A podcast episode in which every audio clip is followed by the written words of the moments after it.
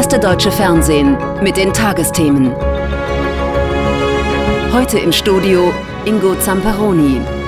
Willkommen zu später Stunde zu den Tagesthemen. Mit mir im Studio heute Konstantin Schreiber für die Nachrichten und den Sport hat dann später Julia Büchler. Guten Abend, hallo. Guten Abend.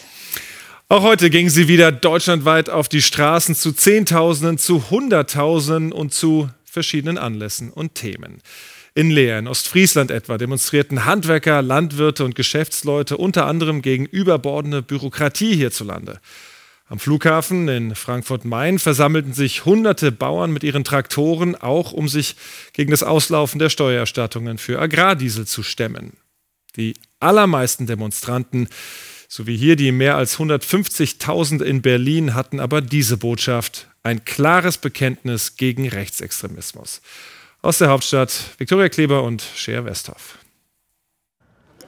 Udo Reichmann heute Mittag auf dem Weg zur Demonstration. Er ist Jugendtrainer bei Lichtenberg 47. Mit Sportbegeisterten aus anderen Vereinen hat er sich heute zusammengeschlossen. Ich hoffe, dass wir auf die Art und Weise ein starkes Signal senden können, dass die Leute aus ihrer Komfortzone rauskommen, auch in den Vereinen, weil das ist auch das, was man in der, in der ganzen Vereinsarbeit immer so merkt. Viele Leute nehmen gerne viele Dinge als gegeben hin. Viele seiner Fußballschüler haben Migrationshintergrund. Um für eine vielfältige Gesellschaft einzustehen, auch dafür ist er heute hier. Genauso wie andere Sportbegeisterte. Im Fußball gibt es auch immer wieder Versuche, den Fußball von rechts zu unterwandern. Aber ganz viele ehrenamtliche Leute sind jahrelang gegen rechts aktiv. Und deswegen wollten wir auch ein Zeichen gegen den AfD, gegen rechte Politik in diesem Land und den Rechtsextremismus setzen. Nach Berlin sind heute Menschen aus vielen Teilen Deutschlands angereist. Die Krankenschwester Christiane Döpel kommt aus Thüringen. Unsere Kinder machen sich auch große Sorgen, dass es halt so weit kommen könnte. Einfach das Gefühl zu haben, man ist nicht allein, äh, was man halt bei uns im ländlichen Bereich oft hat. Dafür gibt es Applaus für all diejenigen, die dort auf die Straße gehen, wo sie nicht in der Mehrheit sind. Wie das ist, weiß auch Elke Naujokat aus Sachsen-Anhalt, die selbst ehrenamtlich politisch aktiv ist. Es ist schwieriger, weil man muss dort äh, tatsächlich Gesicht zeigen. Ne? Man ist nicht so anonym wie hier in Berlin auf so einer Demo. Und äh, das ist für jeden schon eine Überwindung. Auch wenn einige Parteimitglieder hier heute mitdemonstrieren gegen Rechtsextremismus, viele wollen die Parteispitzen hier nicht sehen. Es gibt viel Kritik, besonders an der Ampel. Sie trage zum Erstarken der AfD bei, sie tue zu wenig gegen Rechtsextremisten. Ich hoffe, dass die Politiker endlich wach werden, dass sie sich nicht gegenseitig verhackstücken, sondern dass sie für uns was Positives erwirken. Fußballtrainer Udo Reichmann fordert von den Parteien, dass sie handeln müssen, um die Demokratie und Institutionen wehrhaft zu machen. Er selbst hat sich fest vorgenommen, nicht nur heute gegen Hass und Hetze einzustehen, sondern weiterhin auch im Alltag. Wenn man sich vor Augen führt, was für ein blutiger Bürgerkrieg vor gar nicht allzu langer Zeit Nordirland erschütterte, vor allem in den 70er Jahren, dann wird klar, wie bedeutend der heutige Tag dort ist. Denn mit Michelle O'Neill ist nicht nur erstmals eine katholische Frau zur Regierungschefin im Regionalparlament gewählt worden, sondern auch eine, die die Wiedervereinigung Nordirlands mit der Republik Irland anstrebt. Zwar ist eine solche noch in weiter Ferne, aber immerhin hat Nordirland jetzt nach zwei Jahren politischer Blockade überhaupt wieder eine Regierung. Was dieser Durchbruch bedeutet, Sven Lohmann. Die Kampfbilder gehören noch immer zum Stadtbild Belfasts. Hier zeigen die pro-britischen Protestanten, wo Nordirland hingehört, ins Vereinigte Königreich.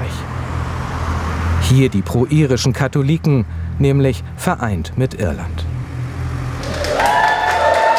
Die Ernennung von Michelle O'Neill zur Regierungschefin ist ein historischer Moment. Zum ersten Mal in der Geschichte stellt Sinn Fein, das pro-irische Lager, die erste Ministerin. Obwohl wir unterschiedliche Vorstellungen haben, wohin wir gehören, die Leute verlangen, dass wir zusammenarbeiten. Für die pro-britische Seite ein schwer zu ertragender Moment. Wir haben eine Sinn Fein-Regierungschefin, sie ist nicht unsere. Es war ein langer Weg für sie. Fast zwei Jahre ist die Wahl schon her, in der Michelle O'Neill und Sinn Fein gewannen. Die pro-britische DUP aber weigerte sich, in die gemeinsame Regierung einzutreten. Das Parlament blieb leer. Auch weil in den pro-irischen Vierteln der Traum aufkeimte, es könnte nun etwas werden mit der Wiedervereinigung mit der Republik Irland. Ich hoffe und erwarte, dass es in den nächsten Jahren zu einem Referendum kommt. Meine Sorge ist, dass es in den britischen Vierteln nicht akzeptiert wird. Dazu noch der Brexit. Er wirkte wie ein Keil zwischen Nordirland und Großbritannien, weil er den Handel erschwerte. Das ist nun mit neuen Regeln gelöst. Der Weg war frei für eine Regierungsbildung, aber das Ziel Wiedervereinigung bleibt. Michels Wahl zeigt, ein neues Irland keimt auf, ein Ende der Teilung, die irische Vereinigung. Noch unwahrscheinlich glaubt die politische Beobachterin Jill Rutter, aber auch Irland wählt und das kann einiges ändern. In Irland kann Sinn Féin jetzt auch zum ersten Mal an die Regierung kommen und das kann die Dynamik sehr verändern. Michelle O'Neill wird dafür kämpfen. Als stärkste Partei wird es ihr leichter fallen, die Weichen dafür zu stellen. Er nahm sie persönlich in Empfang. Die Leichname der drei amerikanischen Soldaten, die getötet worden waren bei einem Drohnenangriff pro-iranischer Milizen auf eine US-Militärbasis in Jordanien.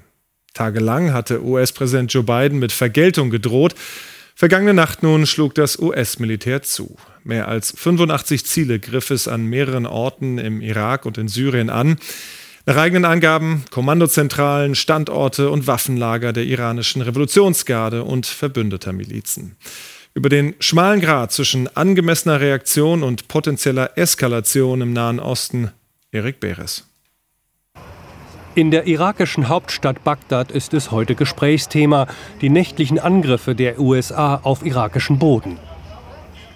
Das ist gegen internationales Recht. Die Amerikaner hatten nicht das Recht, ohne Abstimmung mit dem Irak anzugreifen, weil das zum Tod von Unschuldigen geführt hat. Das ist wirklich unerträglich. Wie lange sollen wir noch angegriffen werden? In der Nacht hatten die USA nach eigenen Angaben 85 Ziele in Syrien und im Irak angegriffen, auch mit Langstreckenbombern.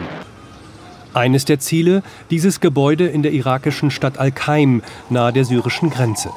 Hier vermuteten die Amerikaner offenbar einen Stützpunkt von Milizen mit Verbindungen zu den iranischen Revolutionsgarden. Eben jene Milizen macht US-Präsident Biden für den Tod dreier US-Soldaten verantwortlich. Sie waren vor knapp einer Woche bei einem Drohnenangriff auf einen US-Außenposten in Jordanien getötet worden. Man wolle keinen Krieg in der Region, so Biden, aber an alle, die versuchen, uns zu schaden, wir werden antworten. Analysten meinen, die USA versuchten einen Balanceakt, um eine große Eskalation zu verhindern. Ich glaube, das ist auch diese klare Nachricht, dass man sagt, äh, dieser Krieg in dieser Grauzone wird weitergehen, aber der darf einen gewissen Schwellenwert nicht überschreiten und dieser Schwellenwert sind eben getötete US-Soldaten und Streitkräfte und das ist inakzeptabel und das werden die Milizen hoffentlich jetzt auch respektieren. Der Sprecher des iranischen Außenministeriums verurteilte die amerikanischen Angriffe heute allerdings als strategischen Fehler, der zu weiteren Spannungen führen werde. Nicht nur in Bagdad fragen sich die Menschen nun, welche Konfliktpartei den nächsten Schritt geht. Ja, geben wir die Frage doch gleich weiter an Marion Schmickler in New York. Wie wird denn in den USA diese Frage diskutiert? Ja, der Verteidigungsminister hier in den USA, Austin, hatte heute Morgen schon angekündigt, dass das erst der Anfang sei. Und tatsächlich hat es gerade eben Meldungen gegeben über neue Angriffe der Amerikaner, diesmal im Jemen gegen 13 Stellungen der Houthi-Rebellen. Da geht es um äh, Anti-Schiffsraketen, die zerstört worden sind und die aus amerikanischer Sicht eine direkte Bedrohung dargestellt haben für Handelsschiffe und auch für Kriegsschiffe. Und äh, die Houthi werden ja auch vom Iran unter unterstützt. Insofern kann man davon ausgehen, dass auch diese Mahnung der Amerikaner in Richtung Iran gerichtet war mit der Botschaft, stoppt diese Rebellen. Und äh, insgesamt ist das für Präsident Biden ein sehr schwieriger Balanceakt, weil er einerseits dem Iran Nadelstiche verpassen möchte und andererseits aber auch verhindern will, dass es zu einer weiteren Eskalation der Gewalt im Nahen Osten kommt. Marion, vielen Dank nach New York. Und wir bleiben im Nahen Osten und kommen zur Situation im Gazastreifen. Und das kommt in weiteren Nachrichten jetzt mit dir, Konstantin. Im Gazastreifen gehen die Kämpfe zwischen der israelischen Armee und der Terrororganisation Hamas weiter. Bei einem Luftangriff auf die Stadt Rafah sind nach Angaben örtlicher Behörden mindestens 14 Menschen getötet worden. Rafah liegt am südlichen Ende des Gazastreifens. Israel hatte gestern angekündigt, seine Offensive dorthin voranzutreiben. Wegen der Kämpfe weiter nördlich haben in der Gegend mehr als eine Million Menschen Zuflucht gesucht. Bei einer Protestaktion von Angehörigen russischer Soldaten sind in Moskau mindestens 27 Menschen vorübergehend festgenommen worden. Die meisten von ihnen seien Journalisten, meldete eine Menschenrechtsorganisation. Unter ihnen ist auch ein Fotograf, der für das Nachrichtenmagazin Der Spiegel arbeitet. Die Protestierenden, vor allem Ehefrauen russischer Soldaten, hatten am Grab des unbekannten Soldaten Blumen niedergelegt und die Rückkehr ihrer Männer von der Kriegsfront in der Ukraine gefordert. In Chile sind bei schweren Waldbränden mindestens 46 Menschen ums Leben gekommen. In der bei Touristen beliebten Küstenstadt Viña del Mar wurden dabei laut Behörden mehr als 1000 Häuser zerstört. Die Zahl der Todesopfer könne noch steigen, weil die Rettungskräfte einige Gebiete noch nicht erreichen konnten. In Chile war es in dieser Woche ungewöhnlich heiß. Durch die Trockenheit hat die Gefahr von Waldbränden zugenommen. Und damit zum Sport und zur Fußball-Bundesliga. Da steht Leverkusen an erster Stelle der Tabelle und Bayern München knapp dahinter an zweiter. Und das Duell ist so ein bisschen wie beim Mikado-Spielen. Wer zuerst wackelt, der verliert meistens. Aber Julia, da wackelt halt keiner. Nein, äh, beide Mannschaften haben heute ihre Spiele gewonnen. Nächste Woche kommt es ja zum großen Showdown. Dann spielen Leverkusen und die Bayern direkt gegeneinander. Vielleicht ist das ja schon eine Vorentscheidung in der Meisterschaft. Heute hatte Leverkusen kaum Probleme beim Tabellenletzten bei Aufsteiger Darmstadt. Der 2-0-Sieg am Ende souverän. Leverkusen bleibt damit auch am 20. Spieltag ungeschlagen und eben auch ganz oben in der Tabelle. Bayer Leverkusen bleibt in der Fußball-Bundesliga das Maß der Dinge. Der Spitzenreiter gab sich beim Auswärtsauftritt in Darmstadt keine Blöße. Nach dem 0 0 gegen Mönchengladbach in der Vorwoche brauchte Bayer aber etwas, um ins Spiel zu kommen. Adam Lojek vergab die erste Chance. Die Gastgeber aus Darmstadt wehrten sich besonders im ersten Abschnitt. Luca Pfeiffer scheiterte aber an Lukas Radetzky. In der 33. Minute war es soweit.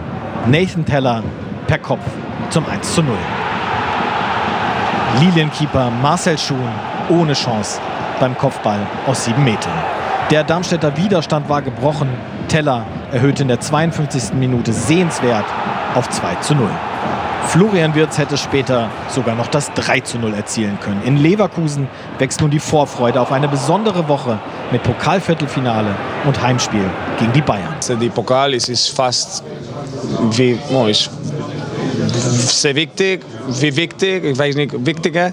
Aber, aber wir fokussieren in beides. Erste äh, um gegen Bayern, wir, wir sehen, wir sind in einer sehr schönen Situation, gegen Bayern zu spielen, aber es ist immer die härteste Gegner Bayern, so wir, wir werden sehen. Bayer Leverkusen ist auf jeden Fall für beides gewappnet. Ja, eben für das Pokalspiel am Dienstag gegen Stuttgart und dann das Topspiel gegen die Bayern in der Liga am Wochenende. Hier hat der FC Bayern heute zu Hause in der Liga 3 zu 1 gegen Gladbach gewonnen und sich so auch ja, eine große Portion Selbstbewusstsein geholt. Dank Thomas Müller. Der feiert heute seinen 500. Sieg in einem Pflichtspiel im Bayern-Trikot. Am Ende sind die Bayern glücklich, können sich freuen, dass ihr erneuter Meisterschaftstraum mit dem 31 Sieg gegen Mönchengladbach weiter realistisch ist. Den besseren Start hat die Borussia begünstigt durch ein zu langsames Zuspiel von Neuer auf Müller. Gladbach schaltet schnell, Elvedi schiebt ein, der Angstgegner der Bayern in den letzten Jahren führt, 35. Minute. Noch vor der Halbzeit der Ausgleich durch Pavlovic, das 19-jährige Mittelfeldjuwel der Münchner im zweiten Spiel hintereinander sein zweites Tor. Ja, einfach Fußball spielen, leicht gesagt.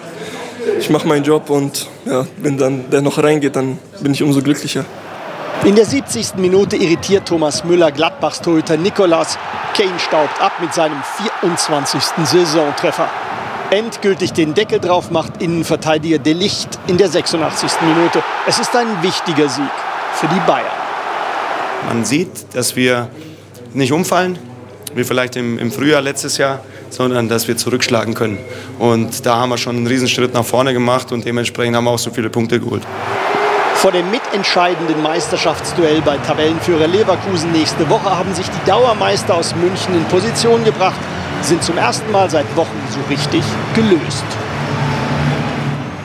Die weiteren Ergebnisse. Freiburg-Stuttgart 1 zu 3, Mainz-Bremen 0 zu 1, Bochum-Augsburg 1-1, Köln-Frankfurt 2 zu 0, gestern das 0 zu 0 zwischen Heidenheim und Dortmund. Und morgen gibt es noch zwei Spiele. Wolfsburg trifft auf Hoffenheim und Leipzig empfängt Union Berlin. Die Tabelle. Leverkusen weiter ganz oben. Dahinter lauern die Bayern. Stuttgart auf drei. Dahinter Dortmund. Bremen klettert auf Platz acht. Aufsteiger Heidenheim ist Zehnter und in der Abstiegszone Köln, Mainz und Darmstadt. Zum Wintersport nach Lettland. Dass ein deutsches Duo im Zweierbob gewinnt, das ist eigentlich keine große Überraschung. Aber dass es diese beiden hier sind, schon. Denn Adam Amur und sein Anschieber Benedikt Hertel, die beiden hatte kaum einer auf dem Schirm. Amur ist erst 22 Jahre alt und eigentlich wollte er auch Turner werden, bis er sich eben das Handgelenk bricht und dann zum Bobsport wechselt. Heute nun sein erster Weltcupsieg. Bei den Frauen, da gibt es für Lisa Buckwitz im Monobob gleich einen doppelten Grund zum Jubeln. Ihr Weltcupsieg war nämlich gleichzeitig der EM-Titel. Was für ein Tag für Lisa Buckwitz. Gleich mehrere Träume gingen für die Monobob-Pilotin vom BRC Thüringen in Erfüllung. Erst holte sie sich den Startrekord und dann krönte sie sich mit einem starken zweiten Lauf zur Europameisterin. Bei ihrer Premiere auf der technisch anspruchsvollen Bahn in Sigulda verwies sie die Rumänin Andrea Grecu auf den zweiten Platz. Titelverteidigerin Laura Nolte haderte etwas mit der Technik ihres Schlittens, denn die Bremse schliff in den Einfahrten der Kurven leicht auf dem Eis. Trotzdem fuhr Nolte zu EM Bronze. Im Sport ist ja immer vieles möglich, aber von Platz 21 noch auf Platz 1 zu rasen, das ist tatsächlich fast unmöglich. Trotzdem, Rodelweltmeister Max Langenhahn hat heute genau das geschafft. Nach einem kapitalen Fehler im ersten Lauf hat er fast eine Sekunde Rückstand, zaubert dann aber einen perfekten zweiten Lauf in den Eiskanal und holt sich so am Ende doch noch den Sieg beim Weltcup in Altenberg im Erzgebirge. Chapeau. Jetzt schauen wir noch kurz ganz in den hohen Norden nach Nordnorwegen in eine der Kulturhauptstädte Europas 2024. In Budö wurde heute Abend mit einer spektakulären Show das Kulturjahr eröffnet. Die schwimmende Bühne war dabei inspiriert von einem Gehörsteinchen aus dem Innenohr eines Dorsches, in dem die Lebensgeschichte des Fisches gespeichert ist. In diesem Jahr nun soll die Geschichte der Stadt nördlich des Polarkreises bekannter werden. Und damit wieder zurück vom hohen Norden zu uns. Claudia, wie sieht es denn bei uns aus mit Polarkreiskälte? Oh, Ingo, Kälte kriegen wir auf keinen Fall. Allerdings auch wenig Sonnenschein, denn es gab heute auch mal kleine Lichtblicke. Die musste man aber wirklich schwer suchen. Das heißt, es gab sie hauptsächlich im äußersten Süden. Das hier beispielsweise bei Sonthofen. Danke für das Bild, Monika Wilhelmi.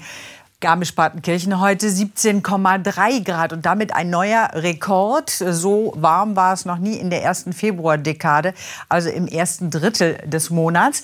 Oberstdorf 16,3 Grad, auch da ziemlich mild heute. Und Sonne gab es nur im Süden, es wird morgen so ähnlich aussehen. Vom Breisgau rüber bis zum Bodensee vier bis sechs Stunden. Im Süden Baden-Württembergs und Bayerns zwei bis vier Stunden. Sonst mit Glück vielleicht mal eine kleine Wolkenlücke, sodass man auch ein bisschen die Sonne mitbekommt. In der Nacht wird es nämlich erstmal weiter regnen und dieser Regen kommt dann mehr und mehr nach Süden und Südosten voran im Laufe des morgigen Tages. Aber kommt das Ganze wieder nach Nordosten voran. Das ist dann aber eine Warmfront, also der Regen einer Warmfront morgen im Laufe des Tages. Heute Nacht erstmal noch Regen der Kaltfront. Die Temperaturen gehen bis morgen früh zurück auf Werte von meist 10 bis 3 Grad am Alpenrand. Morgen Nachmittag dann Höchsttemperaturen von rund 8 Grad. In den mittleren Höhenlagen 13, 14 Grad, den Rhein entlang 14 Grad im Südwesten. Am Montag vor allem nach Norden hin immer mal wieder nass, über der Mitte dichtere Wolken, nach Süden aber sehr sonnig bei bis zu 16 Grad. Und am Dienstag regnet es dann sogar nach Norden hin kräftig. Im Süden bleibt es weiterhin trocken. Aber von Polarkälte wirklich weit und breit keine Spur. Vielen Dank, Claudia, für diese Aussichten. Soweit die Tagesthemen für heute Abend. Hier im ersten geht es jetzt weiter mit dem Wort zum Sonntag und da geht es um Nächstenliebe und Mitmenschlichkeit. Ja, und die nächsten Nachrichten, die sehen Sie dann hier um 2.10 Uhr oder rund um die Uhr auf tagesschau.de. Wir sind dann morgen Abend wieder für Sie da und sagen bis dahin Tschüss. Ja, Tschüss. bis morgen. Schönen Abend.